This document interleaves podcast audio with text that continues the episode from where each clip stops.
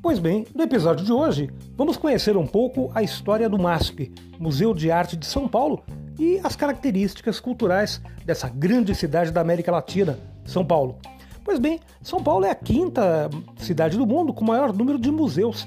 São cerca de 110 museus, 160 teatros e 39 centros culturais. No podcast de hoje, vamos conhecer um pouquinho mais da história de um desses locais icônicos da cidade de São Paulo, o MASP. Pois bem, pessoal, o MASP é sem dúvida um símbolo da arquitetura moderna, né? O Museu de Arte de São Paulo, ele foi fundado em 1947 pelo empresário Assis Chateaubriand.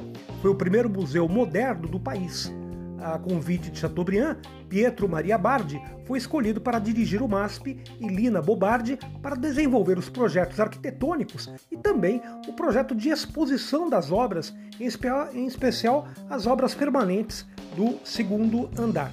Instalado originalmente na rua 7 de abril, na sede dos Diários Associados, no centro da cidade, ele foi transferido para a Avenida Paulista somente no dia 7 de novembro de 1968.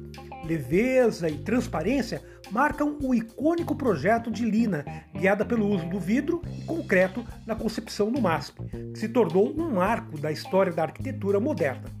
Os 74 metros do vão livre do MASP foram pensados como uma praça pública que a população pudesse desfrutar. E de fato isso acontece, né? Com a feirinha de artesanato, de antiguidades, com os encontros e manifestações políticas que ocorrem por lá.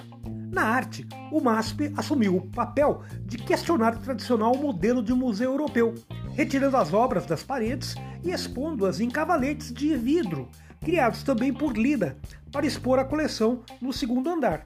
Essa forma de dispor as peças aproxima o visitante das exposições, permitindo que ele escolha o percurso entre elas e ainda possa ver o verso de cada uma das obras expostas.